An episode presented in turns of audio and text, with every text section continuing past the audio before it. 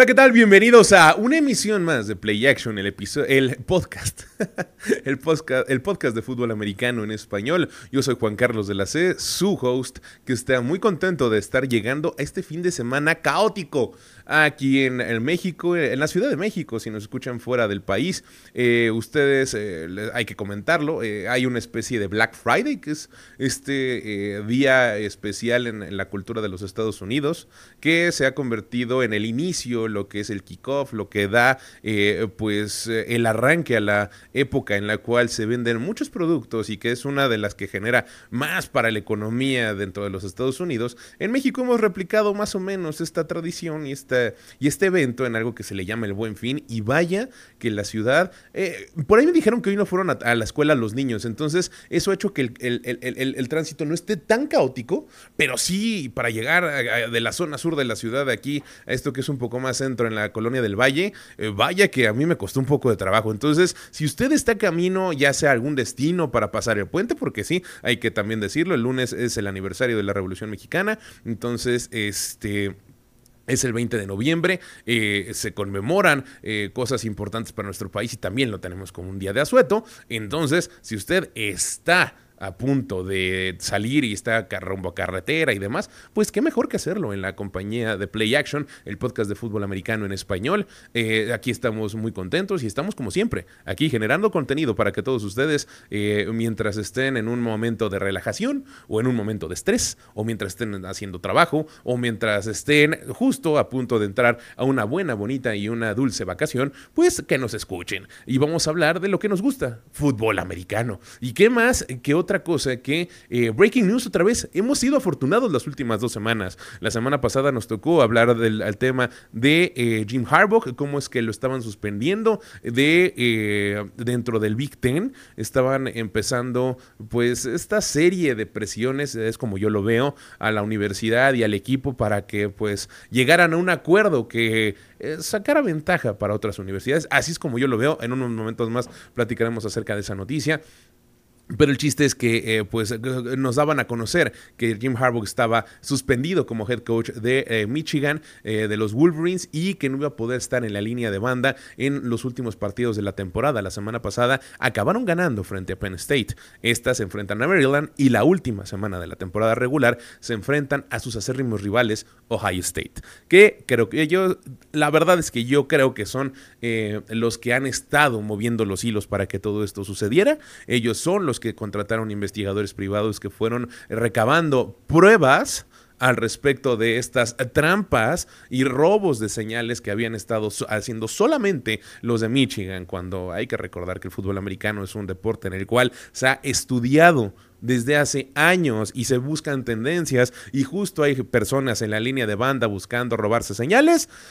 Pues bueno, el día de hoy se está castigando un coach por eso. Como les dije, ahorita les vamos a eh, les doy de una vez el, veredicto. El día de ayer se supo por la tarde que tanto el, consejo, eh, todos los, altos mandos de Michigan y el coach Jim Harbaugh llegaron a un acuerdo con el Big Ten y con la gente que estaba acusando o llevando a cabo esta investigación. Y eh, de acuerdo a lo que se decía en una especie de documento, pues llegaron a un arreglo en el cual se iba a detener por una parte la investigación en contra del coach y eh, se iba a aceptar una suspensión por los últimos tres juegos de la temporada bajo los términos que ya estaban acordados, que es entre semanas sí puede estar al frente del equipo dirigiendo los entrenamientos, el fin de semana durante el juego no puede estar en la línea de banda. Ahora, hubo un párrafo que a mí me sacó mucho, eh, pues eh, no me dejaba claras algunas cosas, donde decía que eh, tanto la escuela como el entrenador y todo el staff del equipo de Michigan iban a estar todavía ayudando o iban a estar cooperando con la investigación o la indagación que se estaba haciendo al respecto. Entonces yo me pregunto, pues bueno, si ya se va a finalizar por un lado la investigación, ¿qué otra cosa hay que seguir? Es en serio, o sea, si ya se está llevando a cabo una sanción sin que haya un documento, sin que haya habido una investigación finalizada y demás, pues bueno, entonces, ¿qué es lo que va a ocurrir con eso? Eh, a mí no me gusta para nada este caso. Eh, hay quien me ha dicho, es que sí, Michigan hizo y se robó y... Ok, va, supongamos que sí lo hizo ¿Por qué no sentenciamos? ¿Por qué no castigamos a todas las otras universidades que también lo hacen? Eh, es algo que se le llama escauteo, se hace siempre, se, ha hecho, es una práctica para entender cómo es que funciona el rival y se lleva a cabo desde hace muchísimo tiempo en el fútbol americano. Que sí, que están los Spy Gates, que están lo que sucedió con los Patriotas de Nueva Inglaterra dentro de la NFL, pues sí, ¿no? Eh, eso es una práctica muy específica en la cual hubo grabaciones y en la cual hubo unos documentos y unos archivos y se metieron toda una temporada con un equipo y bla, bla. O sea, era, un era toda investiga una investigación completa y concreta acerca de unas personas y después Josh McDaniels, que estaba al frente de los Patriotas cuando sucedió eso, pasó algo parecido con las prácticas, prácticas, y aquí es donde quiero señalar que son las prácticas de otro equipo cuando viajaron fuera de los Estados Unidos en la temporada del 2008. Así fue, pero es un caso completamente distinto. ¿Y por qué? Y se los voy a dejar simple y sencillamente claro y explicado sobre la mesa. ¿Por qué?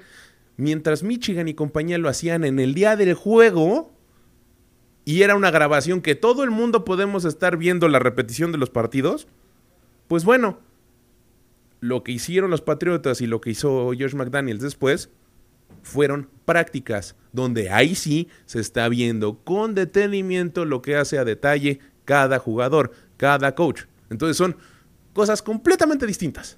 Aquí era grabar situaciones de juego donde se pudiera discernir y se pudieran encontrar cuáles eran los significados de las señas y del otro lado era ya el detalle, el detalle de cómo practica un equipo.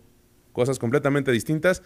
Habrá quien no se lo parezca y habrá quien está de acuerdo con la sanción. En lo personal, creo que es un caso completamente exagerado y lo repito, no estoy de acuerdo con la sanción. Al final del día, Michigan y compañía tomaron esa decisión de aceptar el castigo y pues bueno, es lo que le funcionó. Hay veces, es un viejo dicho de mi padre que dice, más vale un mal arreglo que un buen pleito. Entonces creo que eso fue por lo que optó Michigan. Pero bueno, ese no es el breaking news del día de hoy. El breaking news del día de hoy es que Joe Burrow se va a perder la temporada regular. El día de ayer tuvimos un buen juego, de hecho fue una buena primera mitad de fútbol americano en la cual eh, dos de los equipos contendientes, dos de los mejores equipos que, hemos visto a lo largo de la temporada, a pesar de que los bengalíes de Cincinnati empezaron un poco lentos, eh, pues estamos viendo un aguerrido encuentro de la División Norte de la Conferencia Americana. Así, dos equipos que se odian a muerte porque son rivales divisionales y que se iban a la mitad del, encuentro eh, con un marcador pues no tan separado, 20-13, bien, 21-13. Sin embargo, vino una lesión. Le pegaron nuevamente Joe Burrow, nuevamente es en un tercer cuarto donde se lesiona este talentosísimo coreback y se va a perder al parecer el resto de la temporada. Todo mundo lo veíamos en la línea de banda, como es que estaba muriéndose de dolor al intentar mandar un pase. De hecho, el pase de anotación que meten los bengalíes de Cincinnati, que los acercaba un poco en el marcador, vemos eh, la cara de dolor que muestra este joven coreback y que aparte de todo, eh, pues al momento inmediato en el cual está lanzando el balón, retrae la mano y se la agarra sufriendo. Eh, no, hay, no hay otra palabra, estaba sufriendo en esos momentos. Entonces, pues, desgraciadamente creo yo, no soy nadie para, eh, pues, discernir lo que va a suceder en una temporada completa con un equipo. Eh, aquí solamente podemos hacer análisis, no somos gurús, no nada. Pero lo que sí puedo decirles al respecto es que es muy factible que los bengalíes de Cincinnati aquí haya terminado su temporada. ¿Tienen un gran equipo? Sí, pero dependen muchísimo y lo vimos el día de ayer en dos cuartos con eh, el señor Browning al, mando del equipo de la ofensiva, que depende del talento de Joe Burrow. Y de hecho, esta temporada ya se había hecho esto tangible en el momento en el que él no jugó bien durante cuatro semanas. Esas primeras cuatro semanas que fueron fatídicas para el equipo, que tuvieron derrotas que no debían de haber sucedido en el papel, porque justo no estaba al 100% Joe Burrow, pues ahorita se están sintiendo. Y nuevamente eh, nos encontramos en unos bengalíes de Cincinnati que dependen del talento de su coreback. No es que sea el único equipo que depende. Por ejemplo, Baltimore también, si no tuviera a Lamar Jackson, eh, sufriría bastante. Aunque Tyler Huntley ha demostrado ser un buen backup, pues no es lo mismo, ¿no? Eh, ahí está. Entonces, tenemos este breaking news. Eh, se acaba de dar a conocer hace poco. Distintos insiders de la NFL han dicho que esto va a suceder. desde ayer en la noche también se, sabía que había sido muy complicada, muy compleja la lesión que había sufrido el coreback. Y pues bueno, eso es. Eh, en lo personal me duele mucho, y lo comentaba hace rato en, el chat, en el grupo de, de, fantasy que tengo, que a mí es uno de los corebacks, si no es que el coreback que más me gusta de la actualidad. Eh, desde que lo vimos en aquel Super Bowl contra los Rams de Los Ángeles, me, agradó mucho su garra y toda esa temporada, ¿no? Cómo es que la jugó, cómo es que eh, le dio la vuelta completamente a una ciudad de Cincinnati. Él eh, justo quiso quedarse en, esta ciudad para demostrarles que no había miedo, que él era el coreback que los iba a llevar al gane. Me, gusta mucho esa actitud de él. No, no, no critico a ningún coreback que no quiere ir a cierta ciudad. Eli Manning, John Elway y hay otros que han expresado en su, en el pasado que eh, están en desacuerdo a llegar a X lugar. Eh, a John Elway y a Eli Manning al final se les cumplió y, en vez de llegar a San Diego en su momento y a Baltimore en uno, llegaron a los Broncos y el otro llegó a los Gigantes de Nueva York, ¿no? Eh, pero cuando uno se, lo pone, se pone a ver la situación en la cual eh, llegó eh, Cincinnati, era un equipo que no figuraba, que no entraba a playoffs, que estaba en una especie de resaca, ¿no? Después de tener grandes corebacks en los años del 70, 80, 90, Mark Andrews, eh, Mark Andrews, perdón, este, al Boomer Sison, llegar a los supertazones con ellos, Mark Anderson, perdón, no Mark Andrews, estoy pensando en otro, también justo Mark Andrews se va a perder el ala cerrada del de Baltimore desde ayer en la noche sabíamos que se iba a perder ya la temporada por también una lesión. Eso le va a doler a Baltimore. En un momento más lo platicamos. Eh, pero Vamos, eh, eh, también estuvo ahí en su momento Carson Palmer, pero Carson Palmer nunca dio el estirón. Andy Dalton también estuvo haciendo cosas importantes, nunca dio el estirón. Y en estos momentos que ya teníamos un coreback nuevamente que los lleva al, al Super Bowl, ni siquiera a la antesala, los llevó al Super Bowl a los bengalíes de Cincinnati, pues lo estamos viendo caer nuevamente y no, o sea, no, no soy un doctor, no soy una persona experta en, la materia como para decir que ya no va a levantarse nunca de esto, pero pues sí, ya, eh, ya no es el joven novato que llegó a la temporada, ya tiene cinco años, es el, es el coreback mejor pagado de la liga, eh, ya hay otras condiciones alrededor de él y pues no sé, no, reitero, no soy nadie para vaticinar que ya no va a ser lo mismo su carrera, tampoco sé la extensión de la, de la lesión, tenemos que ver cómo se recupera, pero de momento se genera un gran, un gran signo de interrogación sobre qué es lo que va a suceder con este equipo de Cleveland. Y dependen mucho de él, ¿por qué? Porque eh, el equipo está hecho para ser una máquina pasadora. ¿No? Tienes a Yamar Chase, a Tyler Boyd, tienes a, un excelentes las cerradas, tienes eh, juego aéreo muy importante, tienes un, un, corredor que se ha adaptado a no ser un caballito de batalla y a tener, eh, explotar la labor con las manos y explotar el talento que puede tener para cachar el, pase por parte de, Joe Burrow en Joe Mixon y vamos, eh, con eso has hecho jalar tu ofensiva, ¿no? el esquema en la manera en la que mandan las jugadas, el tempo que tienen, no sé, no es muy sencillo que un coreback se adapte a lo que está haciendo o, lo que ha hecho yo burro con tanto talento en los últimos años. Entonces, es, una pérdida considerable. Insisto, a mí lo personal me duele un poco porque es el coreback que más me gusta de la actualidad. Ni, ni Jalen eh, Me gustan Jalen Hurts, compañía, sí, pero en lo personal, en, la manera de, desempeñarse como coreback y líder, Joe Burrow tenía algo especial que lo veía. Entonces. Vaya, ni modo, eh, es un juego en el cual hay muchos golpes, es un juego en el cual pues tenemos, eh, se complican las cosas y el día de ayer vimos a un equipo de Cincinnati en lo que pintaba como un excelente juego de jueves por la noche, pues nuevamente la segunda mitad la sufrimos, ¿no? Y vimos cómo solamente se presentó a jugar el que parece ser el mejor equipo de la liga actualmente, que son los eh, Ravens de Baltimore, los Cuervos de Baltimore.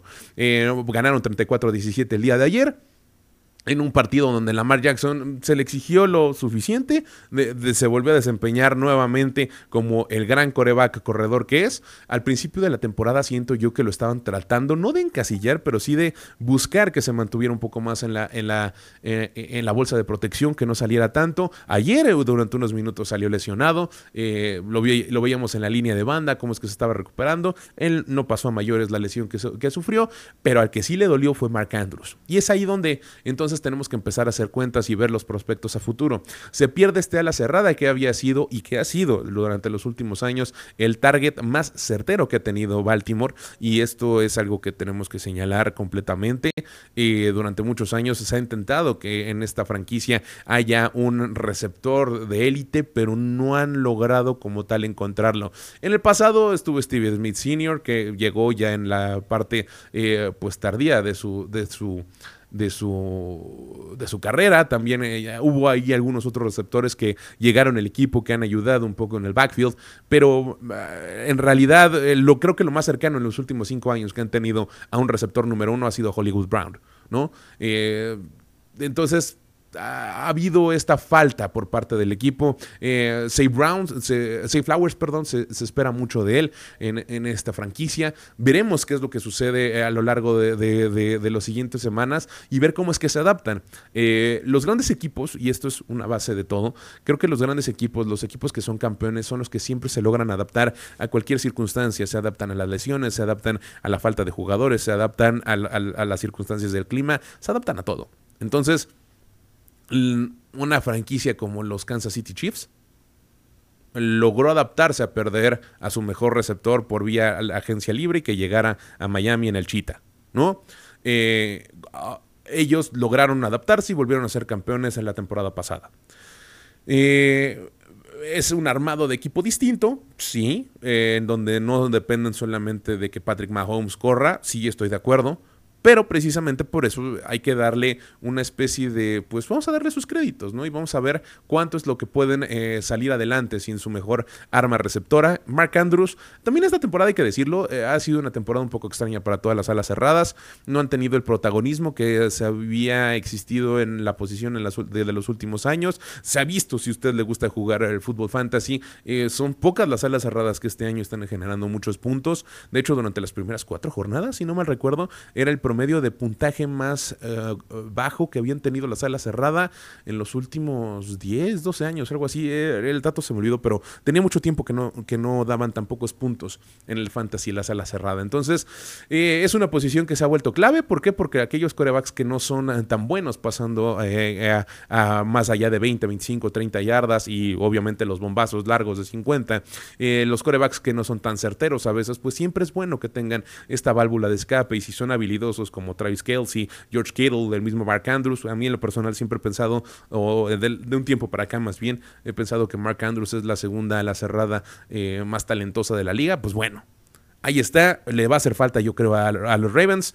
No sé si les haga falta para ganar el Supertazón, eso ya lo platicaremos. Eh, por ahí me dijeron, debes de hacer un ranking. Pues vamos a, hacer, vamos a presentarles aquí un ranking la siguiente semana con respecto al desempeño de todos los jugadores, y, perdón, de todos los equipos de la NFL y eh, cómo es que son. Yo creo que el top 6 por ahí, los que pasan a postemporada. Yo creo que vamos a hacer un top 6 de cada una de las conferencias. Eh, pero bueno, eh, para cerrar el comentario, Baltimore sí sigue teniendo la mejor defensiva en, algunas estadísticas y en el overall también, sobre todo en desempeño de la liga. Eh, no sé si les vaya a hacer falta, como les dije, para su desempeño a largo plazo se van a poder adaptar. Esto creo que también siempre, y esto no es porque sea un optimista sin sentido, sino porque realmente eh, creo mucho en este poder de adaptación que deben de tener las personas y en este caso los equipos, las franquicias. Creo que esto abre una oportunidad para que estos jóvenes receptores y, otro, y receptores que no han tenido tanto protagonismo en los Ravens lo agarren. Veremos qué es lo que sucede. En y voy a poner el ejemplo tal cual. Estaba hablando hace rato de los eh, Kansas City Chiefs. Habían sido muy criticados, sobre todo, yo aquí alzo la mano, yo fui de los que los criticó a lo largo de las primeras jornadas de esta temporada porque no tenían un receptor que no fuera Travis Kelsey. Y hay que destacarlo que de manera reciente, pues se han empezado a despertar sus receptores. Su backfield ha empezado a tener un mejor desempeño. Y con eso es que ha, mejorado el overall del equipo. Entonces, pues bueno, eso es lo que teníamos, eh, los breaking news. Ya platicamos un poco del juego de Thursday Night. Y ahora sí, si usted está viendo este programa en Facebook, lo está viendo en Twitch, vio que tenemos una cabeza que dice la NFL en los tiempos de las redes sociales. Así. Y es que, eh, más allá de que quiera hacer una, especie de título que asimile grandes eh, obras literarias y demás, la realidad es que creo que las redes sociales están jugando una gran parte, no solamente de promoción, de, equipo, de los equipos, de los jugadores de la NFL, sino que también eh, generan eh, de qué hablar al respecto del desempeño en la cancha y lo que sucede. ¿Y a qué me refiero específicamente? Vamos a comenzar, vamos a hablar de dos casos, obviamente. Uno de ellos ya ustedes lo han hablado mucho, así que nada más vamos a mostrar aquí algunas pruebas y diremos algunas opiniones. Eh, y ese es el segundo. Del primero, este sí es un poco más concreto, tiene que ver mucho con fútbol, que es lo que sucedió con los hermanos Dix. Si usted no está, eh, no está al tanto de esta, no controversia, pero sí eh, ir y venir con algunas opiniones, eh, Trevon Dix y Stephon Dix son hermanos, ¿no? Stephon Dix es el receptor que durante mucho tiempo brilló en Minnesota y que hace tres o cuatro años llegó a los Bills de Buffalo. Desde ese momento, la mancuerna que tenía con Josh Allen, pues brilló, eh, se hicieron una gran mancuerna, eh, en algún momento se hablaban casi casi como hermanos de la cancha, pero, pero, desde el, año pasado que ya no estaba el señor Brian Dable con el equipo, que es el coordinador defensivo durante los primeros años de carrera de Josh eh, Allen y de Stephon Dix, que también cuando llega a este equipo él estaba a, a cargo de la ofensiva y se fue a los gigantes de Nueva York, pues empezó a haber ciertos roces estaba un coordinador ofensivo llamado Ken Dorsey, que acaba de ser eh, relevado de su puesto, ¿no? Lo, delegaron, ¿no? Lo mandaron fuera de la franquicia y subieron al que era el coordinador de coreback, si no me recuerdo. Y eh, pues bueno, ese, ese fue el hecho, ¿no? Y, qué es lo que lo origina? Pues que hubo, ha habido muchos roces, y como les digo, desde la semana pasada, perdón, desde la temporada pasada, hubo, hubo ahí algunas controversias, las cuales se vieron materializadas el día eh, al iniciar los campos de entrenamiento de esta temporada. Y de hecho, todavía podríamos hablar de un poco antes, ¿no? que eh, fuera de temporada regular, cuando había campos de entrenamiento, los empezó a ver, eh, a sonar mucho que no estaba eh, cómodo Stephon Dix. El head coach de, del equipo sale y dice, pues señores, yo no puedo hacer nada. Y cuando le preguntan, oiga, es que hay controversia o no hay controversia, pues sale y dice, eh, yo no sé, no puedo hacer nada. Y eh, eso armó un poco más de chisme. Después, ya cuando empezó la, eh, el, training camp, que esto es en la temporada de finales de, de, julio, ¿no? Mediados de julio, que es cuando empieza, y ya para después pasar a agosto en la pretemporada. Eh, salen los jugadores, tanto Josh Allen como Stephon Diggs, a decir, no, somos amigos, somos hermanos, somos brothers, y pues eso parecía que había apagado algunos de las, de las críticas, ¿no? Y de algunos de los dimes y diretes entre los dos. Porque llegó un punto en el que sí, realmente eh, esta relación que había, pues parecía rota poco a poco se, hay, hay algunas eh, columnas y algunos, eh, no quiero llamarlos chismes, pero pues a ratos lo que sucede cuando no hay fútbol americano y en la periodo fuera de temporada, que eh, pues es lo que ah, se escribe y demás y las notas que salen, pues que detallan un poco, ¿no? Y si usted gusta, pues ahí póngale Josh Allen y Stephon Diggs se pelean y ya va a encontrar muchas cosas en Google. Pero bueno, para no hacer el cuento tan largo, vamos a saltar a que esta, ya cuando entramos a la temporada regular, pues hemos visto un equipo de Búfalo que perdió la primera jornada contra los Jets. y perder contra los Jets es, cosa grave, ¿no? Eh, yo creo que si bien no les ha ido tan mal como lo esperábamos después de ver caer a Aaron Rodgers, pues tampoco es un equipo que le pegara a uno de los que eran los candidatos, ¿no? Y uno de los que se señalaban como, ah, es que los Bills van a llegar al Supertazón. Pues no, no ha sido así. Y justo eh, a pesar de que son rivales divisionales y a pesar de que existe pues esta, eh, estas fricciones y que cualquier equipo puede ganar la división, pues se convirtió en complejo, ¿no? Y fuera de eso, pues después vimos, mejoraron un poco el desempeño y han perdido los últimos partidos. Tan es así que el lunes por la noche perdieron contra los poderosos Broncos de Denver, ¿no? Y sí, digo poderosos, ya llevamos cuatro victorias. este. ya sé, nadie me hizo eco, perdón. Sonó muy patético. Pero el chiste es que en este partido los Broncos que han mejorado en su desempeño defensivo y demás, eh, tuvieron en una isla completamente apartada a Stephon Diggs no se le veía entrar en ritmo, no se le veía a Josh Allen. Josh Allen comete varios errores, dos intercepciones que fueron costosísimas. Y en un momento del tercer cuarto, el hermano de Stephon Dix, Trevon Dix, que para hacer el paréntesis, pues ahorita está en su casa, está recuperándose de una lesión, ya lo platicamos aquí, de hecho es de, los comentarios que hicimos al principio de la temporada, que se perdía uno de los mejores jugadores de los Vaqueros de Dallas para todo el, año, porque pues, se perdió, ese, se, eh, fue que se tronó el tobillo, si no mal recuerdo. Eh, y ya, y ya, ¿no? Entonces se perdía toda la temporada, valió, y pues él se encuentra en su casa viendo los partidos. Y entonces hace muchos comentarios. De hecho, su feed de Twitter está repleto de comentarios que tienen que ver con NFL y cuando ganan los vaqueros, pues él eh, brinca de felicidad y pone muchas cosas. Específicamente, como estaba jugando su hermano en el Monday Night, él pone varios comentarios al respecto y en el tercer cuarto puso el siguiente, este, justo este que estamos viendo en pantalla, para las personas que solamente nos escuchan en el podcast después, dice, primero puso, eh, man, 14 gotta get out of there. Hay que señalar que Stephon Dix es el número 14 y en español dice, hombre, el 14 se tiene que salir de ahí. Y es que no le estaban pasando ningún balón a su hermano, a Stephon Diggs. Y después publica, let's not forget, he didn't start going up uh, off till bro go there. Y es porque estaban haciendo algunos comentarios acerca del desempeño de Josh Allen en la transmisión y él está como contestando a los comentaristas que dice, no hay que olvidarnos que Josh Allen no empezó a tener un buen desempeño hasta que mi hermano llegó ahí. Y sí, la primera temporada de, Josh Allen, pues fue promedio, ¿no? Eh, se le había criticado mucho saliendo de la universidad porque tenía esto que le llaman el gunslinger, gunslinger, eh, eh, ability, ¿no? Pero era eh, sin eh, tener la habilidad de gatilleros, como lo diríamos en español, pero que no era muy certera, ¿no? Muy al estilo de Brett Favre cuando estaba en Atlanta, ¿no? Y si usted no lo sabía, los inicios de la carrera de Brett Favre, este mítico e histórico coreback de Green Bay, pues bueno, él empezó en Atlanta y no lo querían. Entonces, este, tan es así, ¿no? Es, lo que sucedió y ya después Mark Humlin se lo lleva a Green Bay y bueno, ya, lo demás es historia. Pero, eh, justo Josh Allen se le hacían estas comparaciones con los grandes gatilleros de la historia de la NFL y pues no acababa de estar. Y justo eh, se decía que necesitaba una mejor, mejores armas en el backfield, se necesitaba que el señor Dable dibujara mejor las jugadas y pues bueno, ya, con eso es que se logra.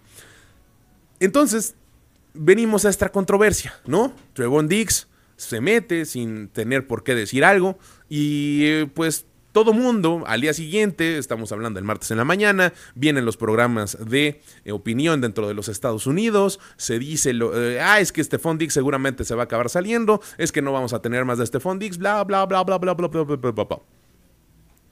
Corte A, viene el miércoles por la tarde, Stephon Dix da una conferencia de prensa y miren lo que dijo.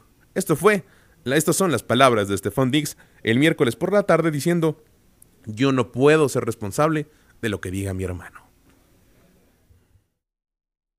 I'm not responsible for how other people feel. Anybody in this room, for this matter, a reporter, a player, even my own brother. You know what I'm saying? Like I love my brother, and the space that my brother's coming from is my family. You know what I'm saying? So, uh, you want to know how he feels, you gotta gotta take it up with him. You know what I'm saying? Like, uh, putting me in a position or me having a conversation with my brother, that's outside. That's that's in house family rules. But for me, uh, I can't combat or uh, answer all the questions as to why. You know I'm saying with people in the world and you know I'm saying X, Y, Z. Like that's something you're gonna have to ask my brother how he feels about it. So he made Pues ya estamos de regreso. Y eh, eso es lo que dice Stephon Dix. Ahí lo escuchamos. Diciendo, yo no puedo ser responsable de lo que diga mi hermano, yo no puedo ser culpado de lo que otra persona diga y lo que él piense y demás, pues bueno, ya después, justo, eh, era fue, una, pregunta y un follow-up de un periodista en esta conferencia de prensa, donde eh, pues eh, fueron como dos partes y al final acaba diciendo Stefan Dix, eso ya no lo escuchamos en el audio, pero dice, pues es que hay que recordar que mi hermano está desde su casa, entonces está viendo más la NFL como un fan. ¡Auch! ¿No? o sea, si su hermano es el que lo estaba defendiendo. Y yo creo que... Eh, yo creo que mucho depende de si Stephon Dix se queda en el equipo, cómo es que acabe la temporada de Buffalo. Yo creo que en este momento él, su agente y las personas que lo asesoran dijeron, Stephon, no te metas en, en muchas dimes y diretes, deja que esto fluya, deja que lo que dijo tu hermano pase y pues ya, ¿no? Y vamos viendo qué es lo que sucede y vamos viendo cuál es el desempeño y acuérdate que tú ya tuviste un problema, entonces acabemos bien la temporada, veamos si se pasa playoffs o no, veamos si se logra recuperar o no, Josh Allen está ahí, vamos a ver qué pasa y ya. Vinieron cambios en el equipo, que seguramente si no hubiera habido algún cambio, entonces a lo mejor si hubiera dicho otra cosa Estefón. Entonces, vamos, hay, hubo acciones alrededor de la inoperancia de los Bills a la ofensiva. Entonces, eso fue lo que sucedió. Y nuestro segundo caso de la NFL en los tiempos de las redes sociales, pues es la pareja del momento, ¿no?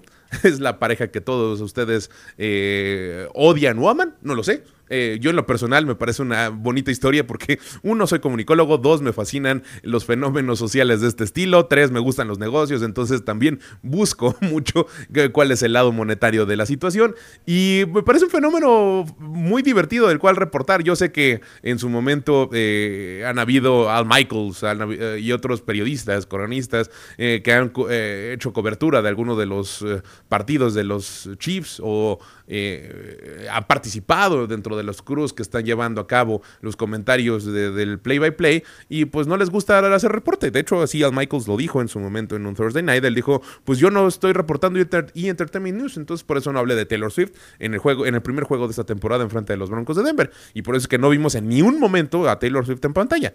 Sin embargo, los demás, eh, los otros nueve partidos de la temporada, pues bueno, lo hemos visto por todos lados cuando está en los estadios y cuando no está también porque está la estadística de que, eh, Travis Kelsey solamente agarra 50, eh, pases para 56 yardas cuando no está ella. Y cuando ella está, sorpresivamente supera las 100 yardas. Entonces, hasta esa parte me parece fascinante de esto. ¿Qué es lo que sucedió? Pues bueno, Travis Kelsey ahora sí ya oficialmente fue nombrado el Guy on the Chiefs. ¿No? Eh, tuvimos que la semana pasada los Kansas City Chiefs no estuvieron en la estuvieron de descanso, no tuvieron juego de jornada y pues entonces él dijo, bueno, me voy a Argentina a ver a Taylor Swift. Y esto fue lo que sucedió en el concierto de la cantante de pop, donde pues modifica la letra de una canción que se llama Karma. Si alguna Swifty por ahí me está viendo y no se llama Karma, lo, lamento, así es como según yo se llama. Y, entonces modifica la letra de la canción para decir lo siguiente. รักความรู้สึกที่แสนต่างกับรักจริงของเธอความรู้สึกที่ drag you down step by step from town to town street life justice karma is a thief. karma takes all my friends to the summit karma is the guy on the trees come and say hi to me Oye, ya si te dedican una canción y es la actriz del momento, la cantante del momento, a la que te la está dedicando y te la cambia en vivo, oye, pues ya esto ya está más que cantado, ¿no? Dirían en diríamos en, español simple, ese arroz ya se coció. Así es como yo conocería esta situación. Eh, eh, por favor, métanse ustedes en este momento o cuando estén escuchando, métanse a Instagram, métanse a YouTube y observen lo que sucede alrededor de esta, de, esta, de este fenómeno, porque hay incluso videos que analizan las reacciones de las bailarinas. porque Ahora, la travesura es que casi nadie sabía de este cambio de letra. Al parecer, y en unos momentos más eh, escucharemos en viva voz de Travis Kelsey lo que él dice, al parecer sí le mencionó que iba a venir el cambio, pero no se sabía exactamente en qué momento. Y justo cuando se le hace zoom a las caras de dos de las bailarinas y ella está mencionando eh, Karma is the guy on the Chiefs, Ahí, en ese momento están haciendo su pase de baile dos de las chavas a, sus lados y nada más la voltean a ver con una cara de, ah, lo dijo, wow, ah, no sé qué. Y entonces, pues ya, se vuelve un fenómeno. Y ahora, como les dije, Travis Kelsey viajó a Argentina y cuando le cantan, esta fue su reacción. Así es como se ve para la gente que nos está viendo eh, en estos momentos, así fue como Travis Kelsey tomó la noticia.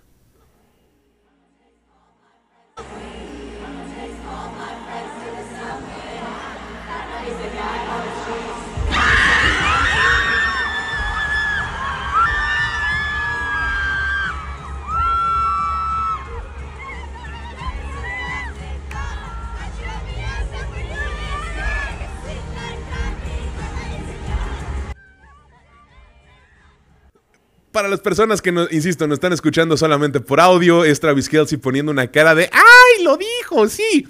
Y a su lado está su suegro, el papá de Taylor Swift, que le está intentando dar un high five, ¿no? Le está diciendo ¡Eh, te lo dijo! Y no lo peló. Se puso tan nervioso que no lo peló. Y bueno, para saber cuál fue el lado de lo que sucede dentro de todo este viaje, de las reacciones y demás, pues obviamente no hay nadie mejor que Travis Kelsey para contarlo. Y hay que recordar que él y Jason Kelsey, su hermano, tienen un podcast que de verdad yo lo he estado viendo últimamente muy seguido y me he, visto, y me he ido a algunos episodios. Está muy divertido, se los recomiendo mucho. Eh, como todo podcast exitoso, tiene patrocinadores. Aquí quien quiera patrocinarnos, por favor, nos vendría muy bien. Entonces, eh, el chiste es que ah, es lo único como aburrido del, programa, ¿no? O lo que se puede hacer un poco tedioso, que realmente casi cada segmento tiene un anuncio o un patrocinador al cual tienen que hacer mención.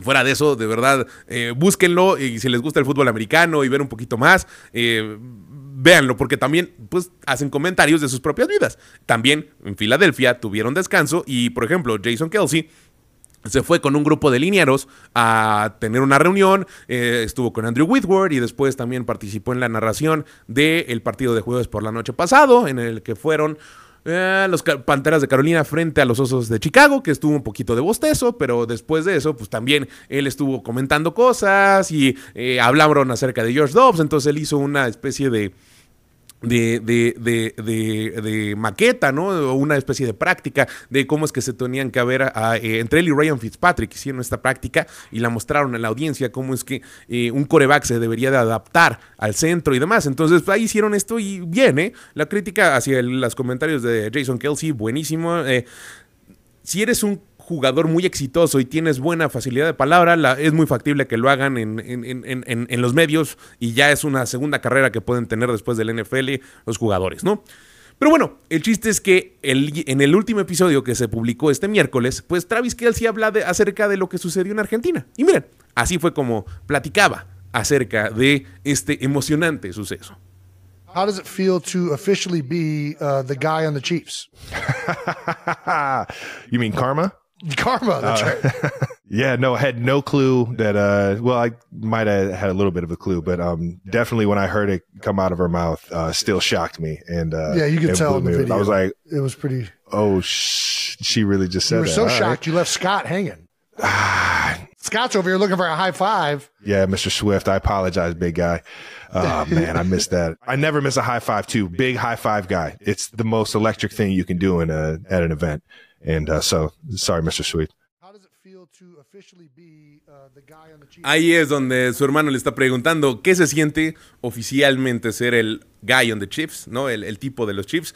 Y hay que decirlo, también esta parte de la mancuerna que tienen ellos dos como hermanos, pues si usted tiene la oportunidad, o, la, o más bien, yo lo llamaría, tiene el lujo de tener un hermano en su vida, porque yo en lo personal amo y adoro a mi hermano y eh, la vida que hemos tenido juntos siempre ha sido fabulosa y tenemos una relación en la cual pues tenemos cada uno de nosotros nuestros propios chistes y tenemos, hay una mancuerna muy padre, ¿no? Entonces, cada persona que tiene un hermano pues tiene su mancuerna, ¿no? Y eh, el hecho de que Jason Kelsey y Travis Kelsey se estén molestando y es muy divertido verlos. Entonces, les recomiendo el podcast, pero también estamos hablando de la NFL en los tiempos, en los tiempos de las redes sociales y hay quien dice es que este fenómeno no es real y es que solamente es un fenómeno mercadológico. Y yo en un episodio pasado ya se los dije, sí, claro que es un fenómeno de mercadotecnia, claro que quieren generar dinero. Pero eso no quita de que también haya sentimientos y haya personas detrás de todo esto. Mi muy personal punto de vista al respecto de esta relación, y nada más lo, repito rápido porque en, algún programa pasado ya lo comenté, es que yo creo que sí se gustaron en el momento en el que se vieron. Y fuera de eso han empezado a desarrollar una narrativa.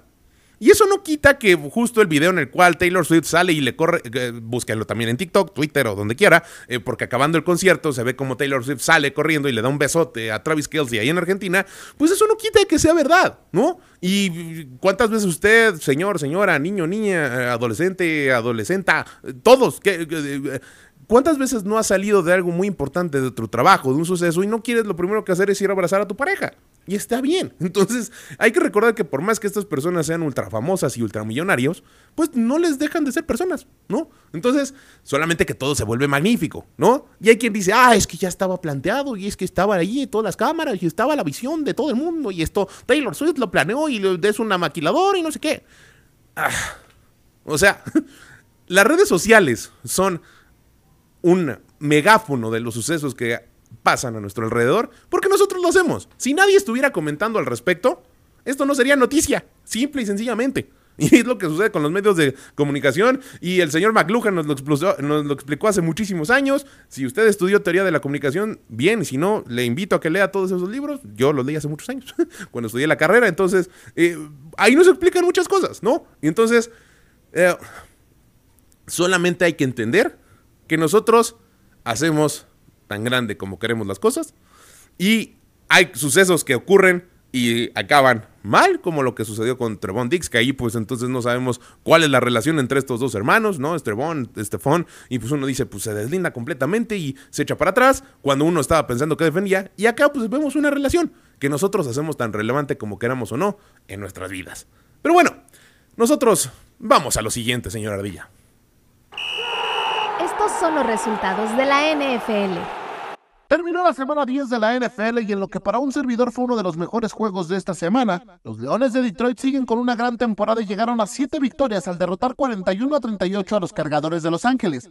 La clave para la victoria del conjunto de Michigan fue el poderío ofensivo, ya que Jamir Gibbs y David Montgomery anotaron dos y una carrera respectivamente.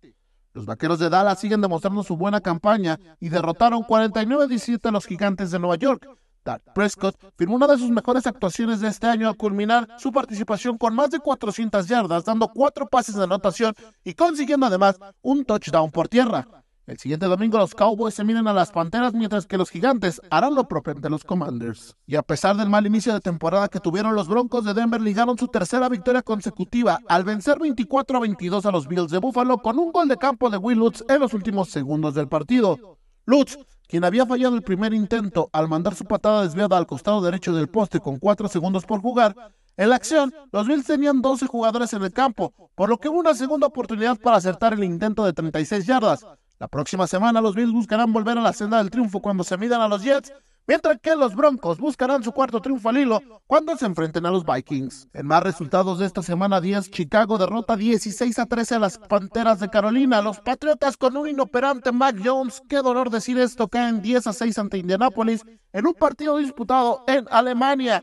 Los Browns derrotan 33 a 31 a los Ravens, mientras que los Texans vencen 30 a 27 a los Bengalíes de Cincinnati. Los 49ers vuelven a la victoria al vencer 34 a 3 a los Jaguares y los Vikings con el sorprendente Dobbs vencen 26 a 19 a los Saints. Los Steelers ganan 23-19 a los Packers, mientras que los Bucaneros vencen 20 a 6 a los Titanes. Atlanta pierde 23 a 25 contra los Cardinals en el regreso de Kyler Murray, mientras que los Seahawks levantan el vuelo y ganan 29 a 26. Por su parte, los Raiders vencen 16 a 12 a los Jets de Nueva York. Pues bueno, esos fueron los resultados de la NFL con el señor Pato Zúñiga. Le mandamos un saludo como siempre. Y eh, ya no lo estoy, ya no estoy nada más cantándolo y diciendo como en las últimas semanas. Dentro de dos semanas espero que podamos estar aquí. Dos o tres semanas vamos a estar aquí eh, todos los miembros de Play Action. Nada más tengo que checar cuando eh, el señor Renecito Golden Bull, que seguramente ahorita nos está viendo de manera remota porque no va a poder estar con nosotros. Le mandamos un saludo. Él me dijo que tenía que ser un viaje en, en diciembre. Entonces, nada más hay que checar que no caiga en esa fecha y Vamos a estar aquí invitados todos los miembros que hacemos posible este programa para todos ustedes. Entonces ya van a poderle poner rostro a esa bella voz del señor Pato Zúñiga. Y entonces, eh, como siempre, le mandamos un saludo. Y por cierto, Pato, seguramente te estás enterando. Ya no te pude decir hoy en la mañana que nos vimos en la otra chamba. Este, te invito a que vengas, ¿no? Dentro de dos o tres semanas, te confirmo en la semana. bueno, eh, esos fueron los resultados del señor Pato Zúñiga. Y nosotros, eh, pues nada más vamos a ver cuál es el recuento de los años. Este es el recuento de los daños. La semana pasada no nos fue tan mal. Y tampoco tan bien. O sea, hubo un par de resultados que ahí sí eh, son de, comentarse. Eh, yo eh, por ahí veía un par de segmentos en programas de opinión de los Estados Unidos que decían, el mundo le debemos una disculpa a CJ Stroud y yo estoy dentro de ellos. No es que no haya confiado. De hecho, la semana pasada estuve buena parte del programa platicando al respecto de qué era lo que sucedía con los corebacks novatos y cómo es que CJ Stroud está poniendo cierto estándar dentro de la NFL. Pero vaya que le ganaron justo a Cincinnati. Y era un Cincinnati completo y como lo decía hace rato, que era uno de los eh, pesos pesados dentro de la eh, conferencia americana y les ganaron 30-27 CJ Stroud nos está demostrando ser de verdad. Es el segundo coreback con más yardas pasadas en esta temporada, solamente por detrás de otro coreback que está causando sensación y que si no fuera por CJ Stroud y por ahí un par de actuaciones más, creo que sería una de mi actuación favorita de coreback en la posición eh, de este 2023. A pesar de que ha sido un poco errático y a pesar de que no han tenido los resultados que merecen, es Sam Howell. Sam Howell está pasando para más de 2.700 yardas en esta temporada ya. Entonces lo está haciendo muy bien. Gran brazo el que está demostrando. Está teniendo muy bien la ofensiva de Eric Bienemy, a pesar de que, reitero, no se están dando los resultados, Sam Howell está haciéndolo muy bien. Y entonces CJ Stout solamente está por detrás de él en yardas pasadas y lo demás es historia, ¿eh? de verdad. Y qué bien está jugando eh, CJ Stroud. Las primeras cuatro eh, semanas, que fue cuando tuvieron resultados pues en contra y varias derrotas, fueron para que él se acomodara. Y hay que recordar esto que yo lo he dicho en muchas ocasiones, hay que tenerle paciencia a los jóvenes. Y yo no es que no se las tuviera, simple y sencillamente no pensé que fuera a ser tan rápido la evolución de este muchacho. Y qué grata sorpresa es verlo. Eh, y me estoy volviendo su fan, ¿eh?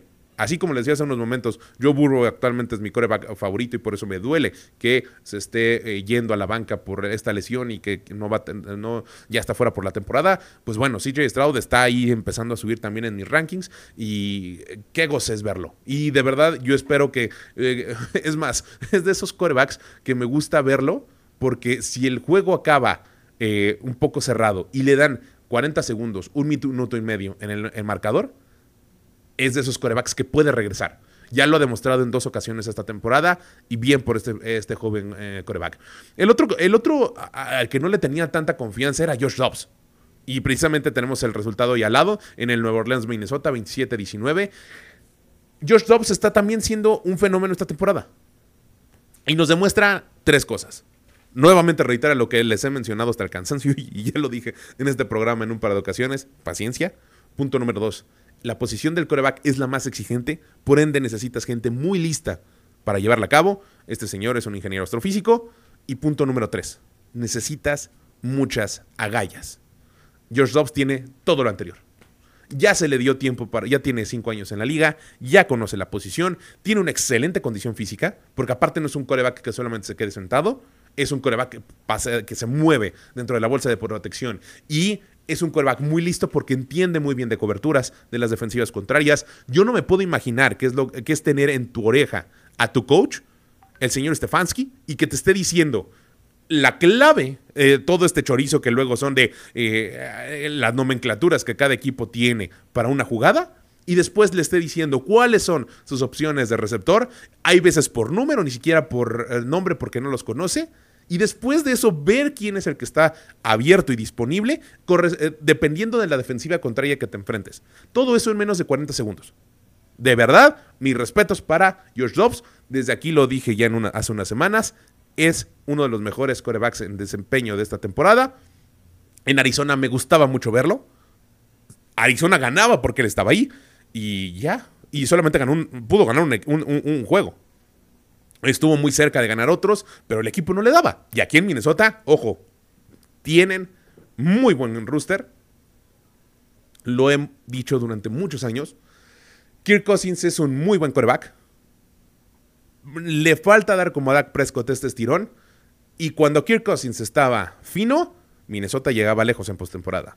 Ahorita que George Dobbs está muy fino, no se esfumaron las, las posibilidades de postemporada para este equipo. Entonces, ay, este resultado yo pensaba que Nueva Orleans, eh, que es un powerhouse, también sale, lo que es un powerhouse dormido. Ahí lo que le jugó en contra es que eh, no estuvo el señor Carr, no, Derek Carr no acabó el partido, salió lesionado un hombro. Hay que ver también cuántas semanas va a estar fuera y esto puede pesarle un poco a la temporada de Nueva Orleans, que reitero, uno de los mejores roosters de la liga que no acaba de cuajar.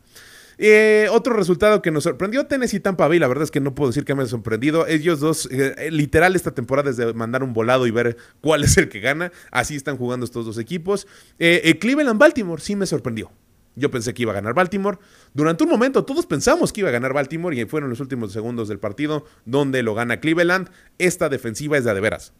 Por más que haya equipos que le hayan corrido, que le hayan pasado, que le hayan anotado más de 30 puntos como fue esta ocasión, tienen jugadores clave que en los momentos necesarios hacen la jugada grande. así. Es una defensiva de, veras, no tanto en estadística, pero sí en actuación, y hay que tenerlos bajo la mira. No sé si les vaya a dar para llegar muy lejos en postemporada, pero sí se pueden clavar y pueden quitar del juego algunas opciones que son pues a lo mejor equipos más concretos porque tienen una mejor ofensiva. en esta ocasión no recuerdo exactamente ni el nombre del coreback que va a jugar para ellos porque no va a estar PJ Walker, es el coreback de tercer equipo, que no es malo, pero es un coreback que le gusta mucho correr. Eh, van a tratar de jugar eh, poder a poder para esta semana. Bueno, eso lo veremos en las predicciones para la siguiente semana. Y el otro resultado que me sorprendió, no puedo dejar de decirlo. Señores, ganaron los Broncos. No podemos dejar de mencionarlo. Yo, como lo dije, cuando doy aquí mis proyecciones, tengo que ser una persona seria, tengo que guiarme por estadística y por lo mismo, pues yo pensé que eh, les dije que iba a ganar Búfalo, pero también le hice el comentario. Los Denver Broncos les pueden poner ahí una piedrita y sí, sucedió. Ganaron 24-22. También díganme lo que quieran, fue una falla de Bills, Bills hicieron que repitieran la patada, sí, pero toda la temporada Hemos dicho que los Broncos poco a poco han empezado a mejorar su desempeño. Y en la semana, lo decía el señor, el coach Sean Payton, dice, haberle ganado a los Chiefs y haberle ganado a los Bills pone un estándar de lo que queremos hacer como equipo. Y ese es el estándar que tiene que fijarse. Entonces, de aquí para el Real. Y nosotros vamos a las proyecciones.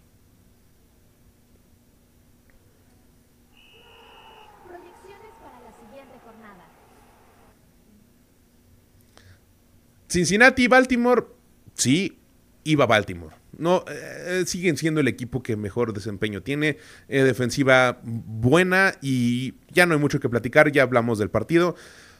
Pero sí, la verdad es que desde un inicio yo pensé que Lamar Jackson y compañía podían hacerlo. Veremos cuáles son los, los, duelos que tienen para las siguientes jornadas, cómo se adaptan sin Mark Andrews, lo que ya platicamos. Cleveland, Pittsburgh, vamos Cleveland. Eh, lo dije hace unos momentos, su defensiva no me estoy retractando de esta proyección que tanto he cantado y que se está haciendo hasta cierto punto real, en la cual Kenny Pickett, George Pickens iban a sacar adelante la ofensiva de Pittsburgh. Sin embargo, creo que se junta la mejor parte de los Cleveland Browns frente a la mejor parte de los eh, Pittsburgh Steelers y va a acabar ganando la defensiva de los Browns. Ojo, no es que la ofensiva de los Browns pueda hacerle mucho a los Steelers, por el contrario, creo que la defensiva de Steelers tiene potencial para ser de las mejores de la liga. Actualmente, pues no es top 5, pero por ahí va. Y, eh, pero creo que al final eh, va a ser un equipo, va a ser uno de, creo que este juego va a ser de esos de bostezo, en los cuales van a acabar un 9-6, ¿no? Un 17, algo así. Y por último, creo que Cleveland puede tener ahí una oportunidad más de poner un poco más de puntos en el marcador. Detroit-Chicago, no hay mucho que decir. Detroit creo que le puede sacar el partido a Chicago, sobre todo porque están en eh, casa, eh, son uno de los mejores equipos de la liga, ya lo hemos comentado mucho. Eh, la manera en la que se desempeña este equipo da para que Chicago pues no encuentre mucho que hacer. Chargers contra Green Bay, aquí otro juego que pues de verdad es de volado, porque es, no sé cuál de los dos equipos que luego quiere perder más. en estos momentos me parece que Green Bay va a perder más juegos y por lo tanto pues creo que va a perder frente a los Chargers. Miami Las Vegas, Miami ya empieza a despertar, creo yo, después de este juego fatídico que tuvieron en Alemania, después de muchas cosas, creo yo que Miami le va a ganar a Las Vegas, a pesar de que Las Vegas pues viene con un excelente ritmo, ¿no? De Antonio Pierce y compañía, ya lo hemos platicado, eh, han hecho bien las cosas después de que corrieron a Josh McDaniels, e Irán O'Connell se me hace un buen coreback que hay que desempeñar más, pero Miami es Miami, creo que va a tener mucho para sacar este partido.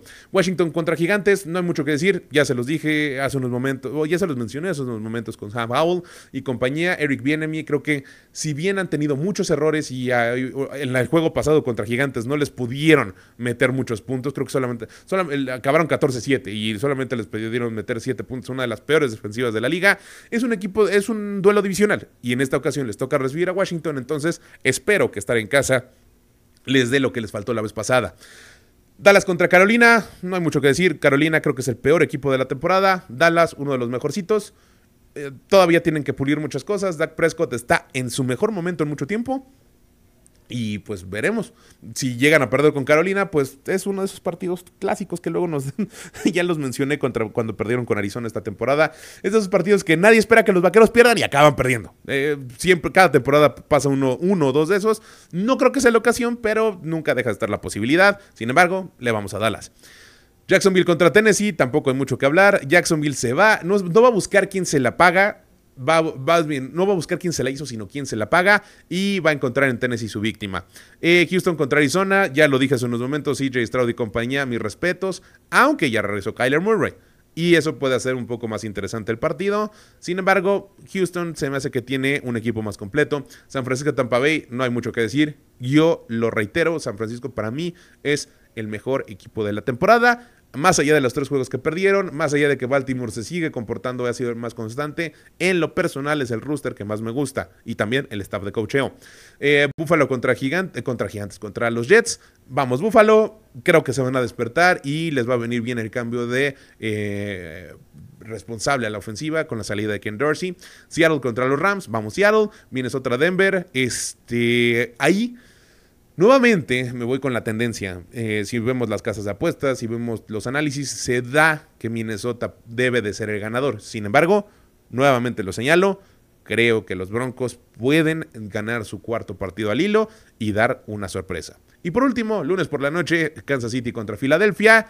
Aquí lo pensé mucho, mucho, y creo que va a ser un buen juego, va a ser de volado, va a ser una revancha del Super, Super Bowl, pero, pero Filadelfia todavía no se enfrenta a un equipo tan fuerte como Kansas City y también está por ahí eh, muchos personajes involucrados que conocen ya al equipo de Filadelfia, como el coach Morsa, y él puede eh, pues plantear un, un, juego para que de visita le cuesta a Filadelfia. En una posición neutral como puede ser el Super Bowl, ahí ya es otra historia. Pero en Arrowhead creo que puede ganar eh, Kansas City. Va a ser un juego cerrado, muchos puntos.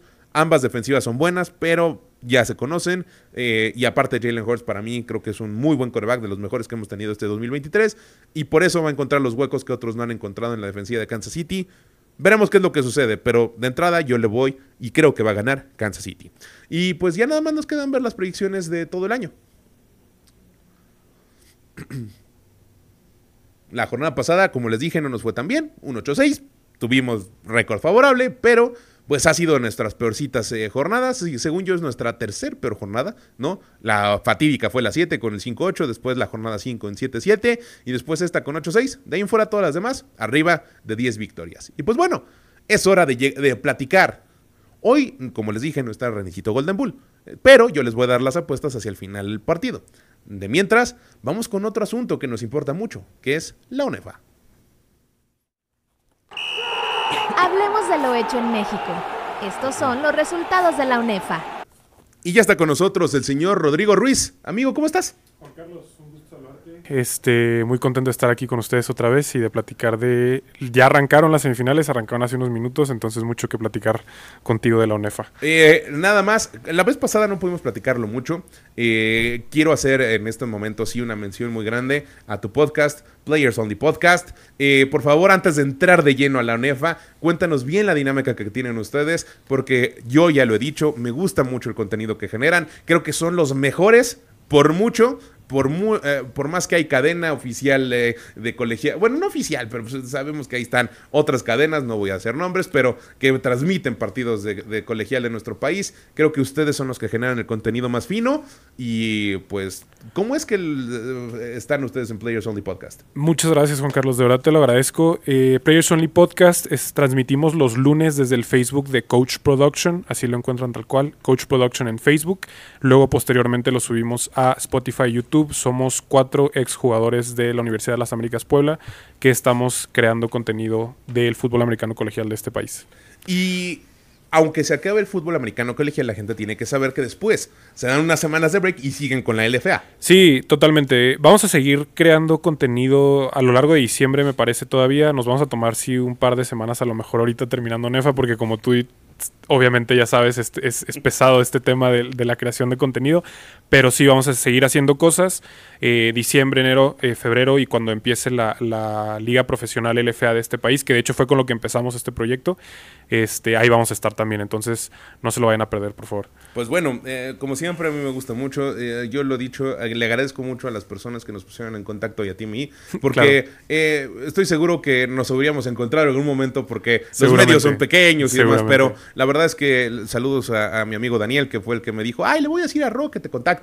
Y yo, eh, ¿cómo? Y ya después, por distintas cuestiones de trabajo, nos encontramos y eh, yo agradezco mucho que hayan hecho este contacto porque de verdad me gusta mucho el contenido que hacen y la manera en la que reportan la UNEFA, pocos lo hacen. Y el expertise que tienen ustedes, mis respetos. Muchas gracias. Ahora sí, entremos de lleno. Seguro. Semifinales. Semifinales. Ahorita ya está jugando Pumas CU, que dio la sorpresa la semana pasada con Borregos Puebla. Así es. Ya están jugando allá en Monterrey en el Gaspar Más contra Auténticos Tigres. Una reedición de este clásico del fútbol americano colegial.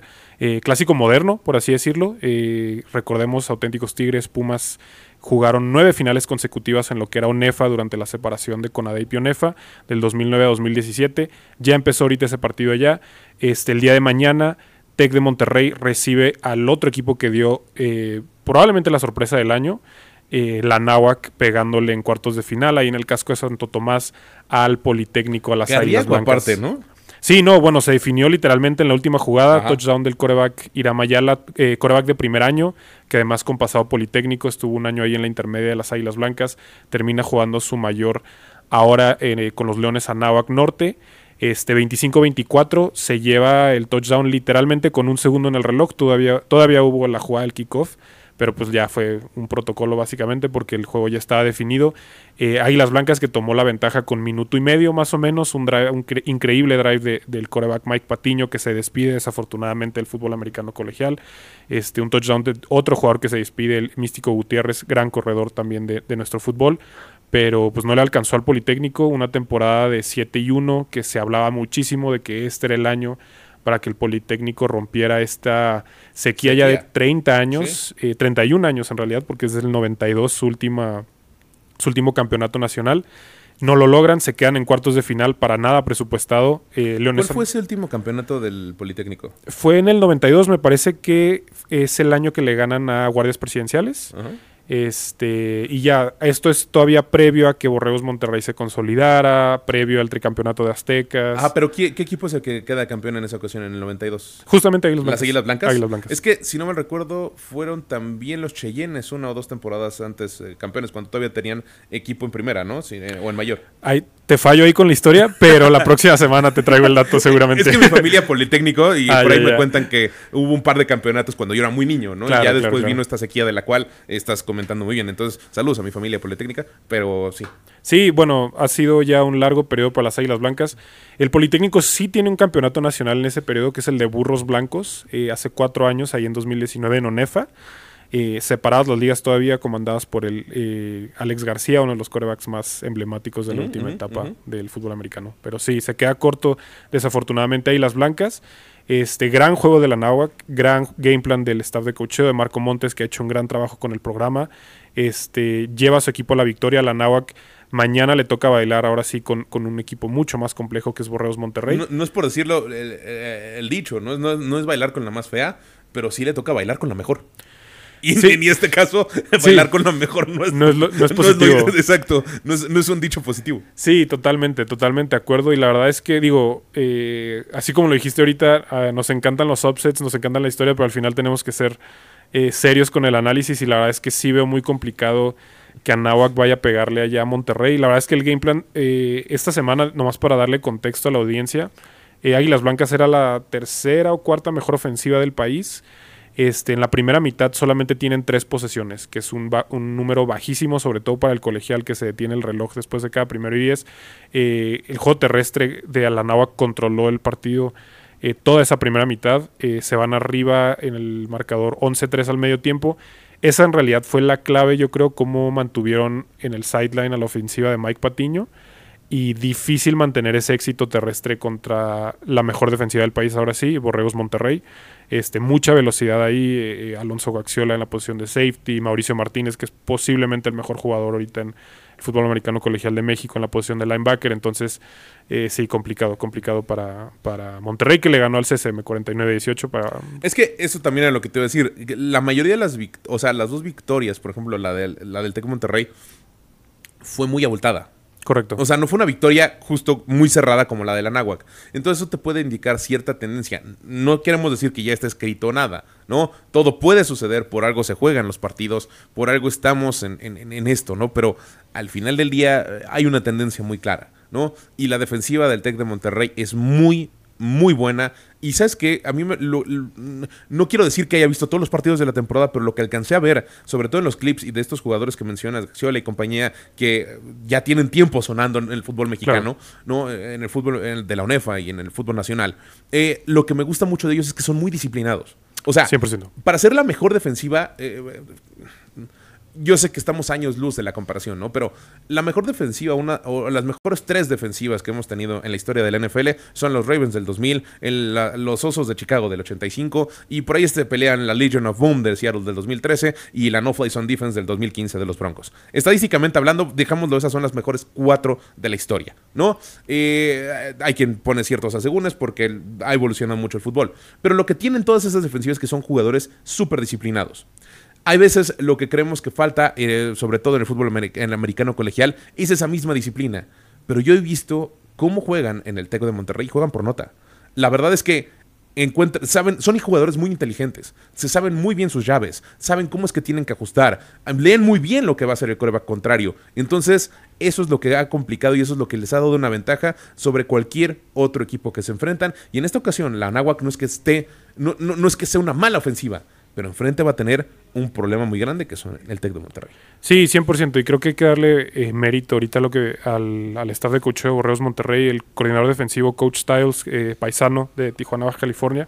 Este, ya tiene algunos años ahí en el programa. La verdad es que cuando combinas justamente esto que dices, ¿no? Le- la calidad del staff de coacheo que tiene ahí el coach Altamirano, con, con el coach Styles, con este con el coach, eh, eh, perdón, se me fue su nombre, el coach de la línea ofensiva, eh, al coach Alvarado, eh, con los atletas que ya tienen ahí, que pueden desarrollar en, el TEC de Monterrey, la verdad es que eh, Álvaro Salazar, el coach Álvaro Salazar, perdón, se, se me fue su nombre por un segundo, cuando combinas ese talento de coacheo con la calidad de atletas que tiene, pues eh, sucede lo que le está pasando a Borreos Monterrey este año. No se ha hablado, yo lo decía en el podcast hace un par de semanas, por, por la razón que sea, Borreos Monterrey pierde su primer juego contra Auténticos eh, en la temporada, en el inicio de la temporada regular allá en Houston. Termina ya ganando el resto de sus partidos. Creo que en realidad solamente ti- tiene un juego cerrado que es contra Puebla, que es la tercera, segunda o tercera, tercera semana de la temporada regular. Pero de ahí, pues en realidad nadie les ha competido y su defensiva, te lo platicaba la semana pasada, han permitido apenas 11 puntos por juego. Eh, en la temporada regular, la semana pasada permiten 18. Eh, la, segunda mejor defensiva, que es la de auténticos, está como por 16. Entonces, esa diferencia de 5 puntos puede no sonar mucho, pero a lo largo de una temporada es, es una diferencia importante. Entonces, sí, atléticamente, digo, la Navac, te digo, hizo las cosas muy bien. Es un programa que sin duda va a la alza, pero para el día de mañana, la verdad es que sí lo veo muy, muy complicado con Monterrey. Y digo, además, digo, lo que mencionamos, eh, de los corebacks que siguen jugando ahorita, eh, yo no creo que haya un mejor coreback que Fer Sarabia de Borreos Monterrey. El talento de brazo que tiene este chavo es verdaderamente espectacular. Lo que tiene ahí en la posición con Mauricio Santos, con Eduardo Ortega en la posición de receptor también es súper, súper importante. Son armas que se complementan muy, muy bien. Y que a, pesar de que ahí las blancas era una buena ofensiva, Fer Sarabia y esas armas que tiene de ese lado también están operando un nivel muy alto. Entonces, a ver cómo les va, cómo les va a los Leones allá en Monterrey. Y ahora, ya platicamos del juego de mañana mucho. Hoy, ¿qué podemos esperar? Digo, eh. ¿sabemos, en, ¿sabemos en tiempo real cómo va el, el partido? Eh, ahorita que lo, revisé hace un par de minutos, todavía está 0-0. Auténticos Tigres tenía el balón ahí por eh, el mediocampo más o menos. Eh, para quien lo quiera ver, por cierto, está en YouTube. Nomás busquen Auténticos Tigres versus Pumas Seúl. Le va a aparecer ahí la transmisión. Ellos mismos transmiten sus propios partidos, si no me equivoco. La, ¿no? la pone la canal 53, que es, digamos, el, el canal que sería aquí TV UNAM como Canal 11, me parece. Eh, e- ellos ponen sus juegos ahí en YouTube, entonces ahí lo pueden en- encontrar sin problema. Eh, no es el caso para el Tec de Monterrey. Recordemos, ellos están detrás de Sky a partir del año pasado, entonces si quieren ver el juego, eh, ni modo, tienen que contratar eh, Sky Plus, ahora le llaman. eh, cuesta como 200 pesos al mes. Viene con otras ligas de- deportivas, entonces si les interesa, la verdad es que vale la pena, pero bueno. Este sí, del juego de, de- de ahorita, de, de este clásico, ¿no? Que se están volviendo a ver las caras, auténticos Tigres y Pumas CU. Su primer juego es del 2021, me parece, un juego que terminó en victoria justamente de los auténticos en un regreso espectacular ahí en Ciudad Universitaria. Pero para el día de hoy yo creo, digo, son ofensivas, son equipos que conceptualmente son muy similares. Son, son dos ofensivas que quieren correr la bola. Auténticos Tigres terminó como la mejor ofensiva terrestre del país con más de 200 yardas por juego. Eh, tienen al, al corredor este, líder de la liga, eh, Ángel Alvarado, Axel Montinic también que terminó hoy por ahí top 5, top 6 me parece. Este, Puma CU por otro lado con su... Perdieron a su corredor titular ahí a mitad de temporada por una lesión en el hombro, eh, Esteban Espinosa, pero de la mano de Félix Rivera siguen queriendo correr la bola. Este es un coreback quien no lo haya visto jugar, la verdad es que imagínense, guardando obviamente las distancias, pero solamente por el físico y lo que hace en el juego terrestre, eh, un Team Tivo mexicano, eh, ese es básicamente lo que quiere hacer Pumas, correr la bola y quiere reventar, similar a lo que hace Auténticos Tigres en el juego aéreo con, con play action, este pases profundos. Entonces, para hoy yo creo que es un juego, va a terminar siendo un juego cerrado, yo creo. Este, sí veo auténticos Tigres, eh, sobre todo por lo que tienen el front seven, este, como una defensiva superior. Pumas, digo, Pumas viene a dar su mejor juego del año contra el Tec Puebla, les termina pegando una paliza de 35-14 que muy pocas personas venía- veían venir. Este, pero ahora sí con auténticos Tigres, estando allá en el norte, la verdad es que lo veo un poco, un poco más complicado. Y ahora, eh, entonces tu final, si no me equivoco, es Auténticos Tigres contra Tec Monterrey. Correcto, correcto. Digo, sería la segunda final regia consecutiva. Este, la verdad es que, digo, por mucho que quisieron brincar contendientes ahí a lo largo del año, caso Tec Puebla, la verdad es que lo del Tec Puebla termina siendo una decepción súper, súper grande lo que le sucede en los cuartos de final. El Tec Sem, que también al principio del año parecía que iba a poderles competir. Este, bueno, ninguno de los equipos, bueno, ahí las blancas ya lo comentábamos, que era el otro equipo que, se creía que podía llegar ahí a romper esa hegemonía de los regiomontanos, pero sí, eh, todo parece indicar que por segundo año consecutivo vamos a ver eh, una final regia y la verdad es que pues es lo lógico, ¿no? Son los dos programas que ahorita están mejor trabajando en México. Eh, creo que hay ahorita una separación importante entre ellos dos y el resto del país. Y la verdad es que digo, el juego del año pasado fue espectacular, se terminó yendo como a tres series extras, le saca el partido de manera increíble Borregos Monterrey. Este, no me quiero adelantar, eh, ya lo platicaremos a lo mejor la semana que entra, pero eh, me parece que Auténticos Tigres lleva, digo, nunca le ha ganado en playoffs a Borregos Monterrey. Han jugado como cinco finales, creo que por ahí en el 2000, 2003 o 2001, 2004, luego en 2008, luego a esta última de 2022.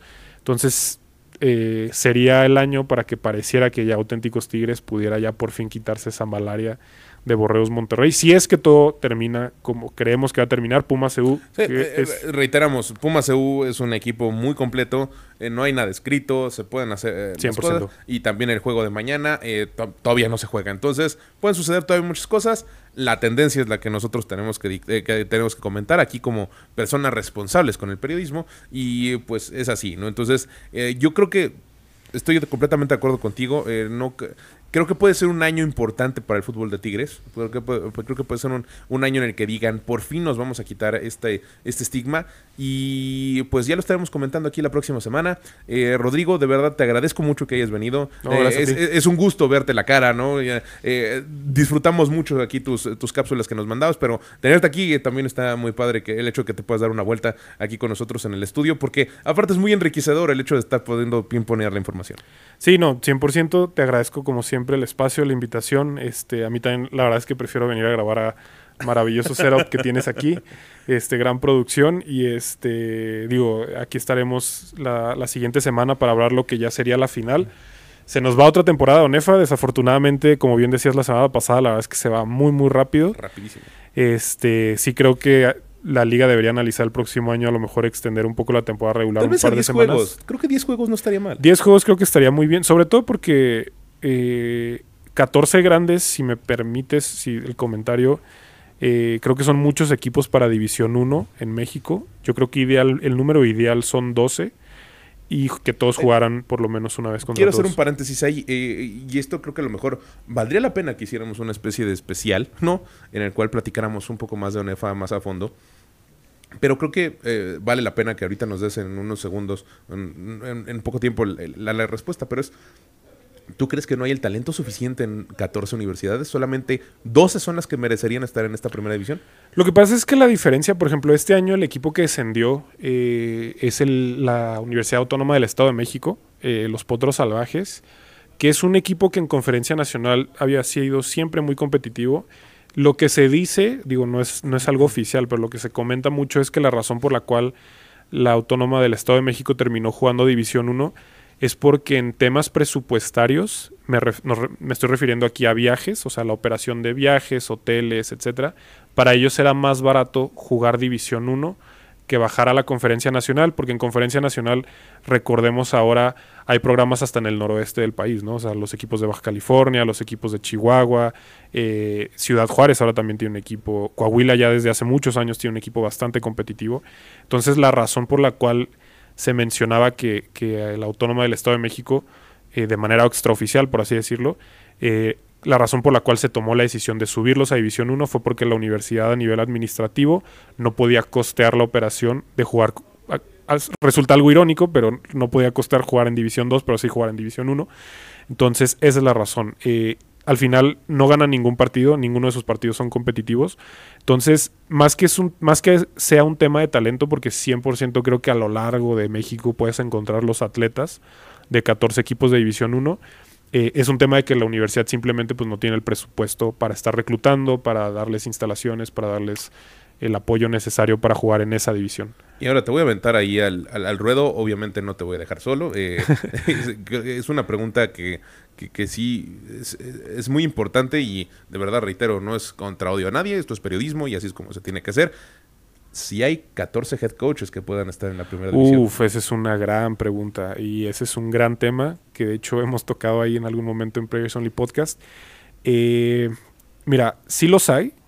El tema es que el fútbol americano colegial, digo, como yo imagino que es el, el norteamericano hasta cierto punto, aunque, aunque sí creo que hay diferencias ahí importantes, eh, digamos, es, es más, más bien la comparativa sería el fútbol mexicano. O sea, es un carrusel de los mismos coaches que llevan años y décadas Me queda claro. y en las líneas abajo hay coordinadores defensivos, hay coordinadores ofensivos. Yo en, en el programa eh, hicimos un especial ahora que salió el head coach de mi alma mater de, las, de los aztecas, el coach Bobby. Este salió este año por, eh, digo, muchas situaciones ahí en la universidad. Pero justamente estábamos arrojando ahí algunos nombres y yo hacía la mención de que lo que a mí me gustaría es que la escuela tomara un riesgo, le diera la oportunidad a uno de los coaches de las nuevas generaciones para que no sea justamente siempre que hay una vacante, son básicamente, ya te los imaginas, ¿no? Desde el principio, tres, cuatro, cinco nombres eh, que están ahí y que tienen que tener como relación a la universidad y tuvieron que haber jugado ahí, etcétera, etcétera. Entonces, sí los hay, definitivamente creo que hay 14 head coaches en, digo, el trabajo que está haciendo ahí la NAWAC, eh, Marco Montes es espectacular, este... Justamente no era un nombre de mucho cartel, no era alguien que la gente ubicara precisamente, pero ve lo que está haciendo, ¿no? Temporada ganadora, 5 y 3 en 14 grandes, ligas unificadas, da la mejor victoria en la historia de la NAVAC. Sí los hay, nomás es cuestión de que los administrativos digan, a ver, me voy a meter un poquito, voy a tratar de entender el contexto del fútbol americano en México y quiero ver qué coaches están haciendo cosas buenas. Es que eso creo que es muy importante porque eh, así es la mención del fútbol mexicano, de- de- el fútbol soccer profesional, ¿no? Y eh, a mí no me gusta hablar de ese deporte en específico, el fútbol mexicano, porque siempre voy a acabar peleado con alguien, voy a acabar diciendo cosas que a la gente no le gusta, y entonces prefiero evitar el tema, ¿no? Yo solamente cuando juegan las chivas y ganan soy muy feliz, cuando pierden como la semana, pues valió gorro, ¿no? Este... Sin embargo, eh, el fútbol mexicano tiene muchos intereses. Voy Claro. a dejarlo ahí. Creo que en el fútbol americano colegial, a pesar de que no son tan tangibles esos intereses, también han existido por muchos años, ¿no? Sí, y claro. tenemos estas eh, pues grandes y longevas, eh, las vacas sagradas, ¿no? Por así llamarlos, para no insultar tampoco a nadie, ¿no? Tenemos estos grandes nombres que durante mucho tiempo reinaron el fútbol y que hoy en día pues siguen teniendo ciertas manos que mecen la cuna, ¿no? Entonces, eh, es un tema muy escabroso, es un tema de legados, es un tema de, de generaciones en las cuales se han hecho bien y mal algunas cosas y si bien tenemos esta gran escuela del fútbol mexicano, que está desde 1930 claro. pues también tiene muchas cosas que tienen que evolucionar. Y es como yo, eh, el comentario lo he hecho recientemente y de hecho hasta puse ahí el TikTok y todo acerca de la NCAA, ¿no? De, en el cual decía, señores, pues tenemos que eh, evolucionar. Pues en el fútbol mexicano, señores, tenemos que evolucionar tres veces, ¿no? O sea, porque Creo yo que estamos en un momento, y me vas a corregir, eh, porque yo sé que son deportes muy distintos, aunque la base es la misma, el flag football y el fútbol americano colegial. Pero estamos en un momento en el cual queremos que México sea renombre mundial por la potencia que somos en el fútbol. ¿Por qué? Porque somos uno de los países en donde más se consume, somos los vecinos de Estados Unidos, que es donde está el mejor nivel, y tenemos una escuela que, reitero, 1900 el que quieras y, no. Y entonces tenemos años de jugar fútbol americano en nuestro país. Entonces, como ahorita ya es un deporte que está en las Olimpiadas, va a recibir aún más visión, va a ser más visible este, este deporte que tanto amamos. Y si bien no es el deporte base de las tacleadas, es fútbol, ¿no? Es flag fútbol. Entonces, México tiene que estar ahí, tiene que estar nombrado y tiene que seguir. Y entonces, cualquier cosa que gire alrededor, pues México también tiene que ser bien señalado. Y está en nosotros mismos y las personas que nos dedicamos a comentar el fútbol americano, pues decir, señores, es momento de cambiar. Y hay muchas cosas que se tienen que cambiar, nombres que tienen que cambiar, nombres que tienen que dejar el, deporte y otros a los que se les tiene que dar la oportunidad, como bien dices. Sí, no, 100%. Y creo que parte de esa evolución es que justamente las autoridades de cada institución eh, entiendan el primero que entiendan la historia que ya mencionamos, o sea, el fútbol americano colegial en México incluso es eh, es incluso más añejo que el fútbol profesional como tal, con el fútbol soccer profesional como tal, este, que entiendan el potencial, digo, olvidémonos si, quieres de la parte de desarrollo estudiantil, de generar identidad en tu comunidad, del impacto que tiene en jóvenes como yo, que tuve la oportunidad de jugar Liga Mayor, este, tiene también mucho potencial económico, si las cosas se hacen bien, ¿no? Eh, es que si las cosas se hacen bien. Eh, hay cotos de poder. Claro. Hay cotos de poder y no, no estoy diciendo ningún hilo negro y tampoco es para que espero que nadie de la UNEFA llegue mañana y me diga y me lleguen a golpear, ¿no? Te voy a decir por qué no lo van a hacer, porque no, eh, mira, yo lo, yo lo digo muy, yo, yo lo digo tal cual en el programa, eh, ONEFA como institución no existe, eh, no hay liderazgo, Nunca, la página de internet ni siquiera hay estadísticas. No hay nadie que. Lo platicamos eh, la semana, pasada. Yo he querido ver cuál es el calendario para traer aquí, como traigo mis grafiquitas de la NFL y demás. No hay dónde verlo. Es, es, es de verdad. Es ridículo, o sea, esa es la realidad, es completamente ridículo para una liga el deporte estudiantil más importante del país, uno. Sin lugar a dudas. Y una liga que en su momento, digo, me comentabas la semana pasada, ¿no? Como tu familia había estado involucrada eh, cubriendo eh, fútbol americano colegial. Yo recuerdo mis papás son de aquí de la Ciudad de México, eh, mi familia era del Politécnica también, entonces me contaban, ¿no? Del el clásico en el Estadio Azteca, cuando era primera plana de todos los diarios, este, el, En el Ovaciones. En el Ovaciones, justamente. entonces, o sea, en algún momento el fútbol americano de colegial de este país ya generaba muchísimo. En los últimos, yo diría, 30 años más o menos, ha ido perdiendo esa posición y resuelta incluso incongruente con la evolución que ha habido en redes sociales, en espacios de medios como este, como el, como el nuestro, que le estamos tratando de ir un poquito más a, más a profundidad al deporte. Entonces sí, digo, la, la, oportunidad, yo lo decía en el, en el programa de Aaron Soriano, eh, un exjugador de las Águilas Blancas, que es periodista ahora también ahí en, en varios medios, y le decía, o sea, si el Politécnico y la UNAM entendieran el potencial que tienen sus marcas de fútbol americano a nivel nacional, lo que podrían generar. Digo, de por sí ya generan algo increíble, ¿no? Cada vez que vas a un clásico al estadio es impresionante, pero ahora, digamos, si le dieran mucho más difusión, por ejemplo, yo vivo cerca ahí del Estadio de Ciudad de los Deportes, nunca te enteras, no, no ves ni un solo espectacular, no ves nada. O sea, podrían hacer mucho más cosas para atraer una audiencia mucho más grande y es, es, una pena que no, que no vean ahorita todavía ese potencial. Rodrigo, la voz de la voz de Dios casi me pega porque ya nos tenemos que ir, entonces este solamente agradecerte la No, participación. Eh, creo que vale mucho la pena y aunque se acabe el fútbol americano nacional, creo que eh, vamos a tener, tenemos largo y tendido de qué platicar porque hay Claro. eh, perfiles de jugadores. Creo que eh, somos los medios pequeños, los medios que estamos, que, que- que no somos, desgraciada o afortunadamente, no somos los medios tradicionales, somos los que tenemos que poner en la pantalla y tenemos que poner en el mapa al fútbol americano nacional. Eh, de verdad, yo espero que el día de mañana, por ejemplo, no hay nadie de la NEFA que a mí se me haya acercado todavía a decirme, oye, eh, podemos hacer algo, entrevista a directivos. Creo que, supongo que ustedes tampoco. menos, No, no. o sea, entrevisten directivos, entrevisten gente, porque y, eh, en México, y es un reflejo ya de la política del país, no quiero meterme en eso, pero así como falta Estado de Derecho en el país, pues en, en a- aquí falta, falta un debido proceso para hacer muchas cosas. Y si la gente, si ellos entendieran que es a través de las redes sociales donde pueden generar publicidad muy barata. Y pueden acercarse a programas como los de nosotros, Players Only Podcast, Play Action, el, el programa de, fútbol, el podcast de fútbol americano eh, en español, pues entonces eh, pues si ellos entendieran que es donde pueden eh, generar mucho contenido y pudieran hacer un TikTok, pudieran hacer un Instagram, donde, como lo está haciendo la Femex Food, ¿no? Y que ha sido tan criticado lo de Quiñones, ¿no? Sí. Que lo, le pusieron la playera y todo y que nunca se había hecho eso. Bueno, pues aquí podrían hacer exactamente lo mismo con sus figuras, con sus directivos. Podrían hacer tantas cosas que les salen muy barato y no se acercan con nosotros. Y eh, es más, eh, me ha sido más fácil poder contactar gente del NFL en México que gente de la UNEFA, ¿eh? Te lo digo en serio. No, es tal cual. Tal cual, así como lo dices, te lo creo 100%. Entonces, o sea, es una pena que sea así. Entonces, creo que más allá de lo que sucede solamente en temporada regular, tenemos muchas cosas de las cuales analizar aquí en este podcast. Entonces, como siempre vas a tener, eh, eres bienvenido con tu sección, cuando se Muchas pueda hacer gracias. grabada, cuando puedas estar aquí, porque por ejemplo, lo que me dijiste, ¿no? Ahorita que es relevante, que son los playoffs, y después también vemos cómo es lo- que podemos hacer. Entonces, te agradezco mucho que hayas venido con nosotros, Rodrigo. No, Juan Carlos, como siempre, muchas gracias por el espacio. Este, encantado yo de estar aquí las veces que me quieran traer y, y nos vemos la próxima semana. Nos vemos la próxima semana y nos escuchamos para la gente que solamente está en podcast. Hay que recordar que también somos solamente podcast. Y este, pues ya nada más vamos ahora a la sección de apuestas que no está Renecito Golden Bull, pero las voy a dar yo.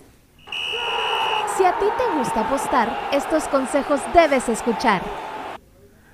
Qué bueno que no hay nadie que sea alburero por aquí, porque si no ya me habrían dicho muchas cosas. Yo solamente voy a dar a conocer las apuestas, no voy a dar otra cosa. Este, mis queridos amigos, eh, Renecito Golden Bull, eh, no sé por qué el día de hoy no se pudo presentar aquí con nosotros. Eh, yo espero que todo esté muy bien y esperemos que este, nos esté escuchando desde su casita. Ya nos hará comentarios eh, acerca de qué qué es lo que le parece y qué no. Pero nos mandó las siguientes apuestas. Ya la estamos viendo en pantalla, sí, el señor Ardilla ya nos la puso. La primera es que vayamos con Colorado y le compremos puntos para que se quede no solamente con el más 4 que está ahí, sino que nos vayamos hasta el más 4.5. Es el juego de esta noche. Colorado contra Washington State Cougars. Después, la siguiente apuesta es Louisville, que le vamos a ir con el Money Line, que le gana de visita a Miami en Florida. Este partido, eh, eh, por favor, señor Dilla, recuérdenos si hay que eh, decirle algo a Renecito Golden Bull porque le fue nuevamente a Louisville, ¿no? Este, aquí hay que, ya, se las tenemos contadas y, pues esperemos que en esta ocasión sí nos haga ganar. Al menos no lo puso en parlay para que si pierde no nos eche a perder toda la apuesta. Este. Después vamos con teaser de 6 puntos con Oklahoma más Michigan. Y es que sí, Michigan ha sido nuestra apuesta segura de toda la temporada. En esta ocasión que van contra Maryland también, a pesar de que tienen que meter 19 puntos, creo que fácilmente los van a poder meter, a pesar de que Jim Harbaugh no esté en la línea de banda. Y eh, por su parte, Oklahoma, eh, pues a pesar de que le tenemos que comprar 4 puntos para que aún así nos vaya mejor, eh, están eh, menos 18.5. Entonces, creo yo que en este juego de Oklahoma contra el BYU, pues tenemos la apuesta asegurada. Después un teaser también de 6 puntos para USC, más uno de Georgia, que pues aquí es interesante ver que estamos pues apostando, a pesar de que esta defensiva de USC ya no podemos eh, pedir nada más, va contra UCLA, y entonces pues ahí eh, confiaremos en, la en el expertise del señor Renecito Golden Bull. Después, un, un juego que yo en lo personal creo que va a ganar, no hay de otra y si sucede otra cosa, pues bueno, ya eh, pondremos en, duda lo que pueda suceder con este equipo, porque justo está peleando para ver si se puede clavar, si se puede colar en los eh, cuatro mejores equipos de la NCAA y estamos hablando de Washington State, que va contra Oregon State. Este equipo eh, vamos a, apostar a que gana, vamos con el money line directo de la visita de estos Washington Huskies. Michael Penix Jr. y compañía son un gran show que tenemos que ver. Y por su parte, Oregon State no ha tenido nada en las botas este, esta temporada. Y por último, vamos eh, también en el juego de Oregon. Vamos a apostarle a Oregon más 38. Eh, justo aquí nos dice que es 38.5. Mientras se encuentre con esa línea, vamos a apostarle a los patos esta semana. Y pues ya nosotros tenemos que irnos. Eh, yo les doy las gracias por habernos acompañado. Se nos acaba el tiempo de un podcast más. Como siempre, eh, además de agradecerle que nos esté acompañando, le pedimos, eh, yo le, pido que nos dé like en Facebook, que nos dé like en YouTube, que nos comparta a través del podcast, que nos escuche en, en los distintos canales donde usted escuche sus podcasts, ya sea Apple Music, Amazon Music, no. ya, me volví a equivocar. Ya tenía varias semanas diciéndolo bien y en orden sin problema. Apple Podcast, Amazon Music, Spotify y YouTube. Ahí es donde nos puede encontrar. Si quiere usted que estemos en alguna otra, este, que estemos en alguna otra plataforma, pues eh, eh, ya nos comenta y nosotros veremos cómo es que nos ponemos en ella para que pues usted así pueda gozar del programa. Eh, si quiere, insisto, que nos encontremos en otra, pues ahí nos dice. Y pues ya, esto fue todo por el día de hoy. Gracias por haber escuchado Play Action, el podcast de fútbol americano en español. Yo soy Juan Carlos de la C. Le agradezco por haber estado con nosotros y hasta la próxima. Y también, como siempre le digo, le deseo un fin de semana repleto de fútbol americano porque vaya que hay cosas. Playoffs de la UNEFA. Se acercan los últimos juegos de eh, la NCAA para definir posiciones importantes y ya vamos a la jornada 11 de la NFL. Entonces, un fin de semana repleto de fútbol. Hasta la próxima.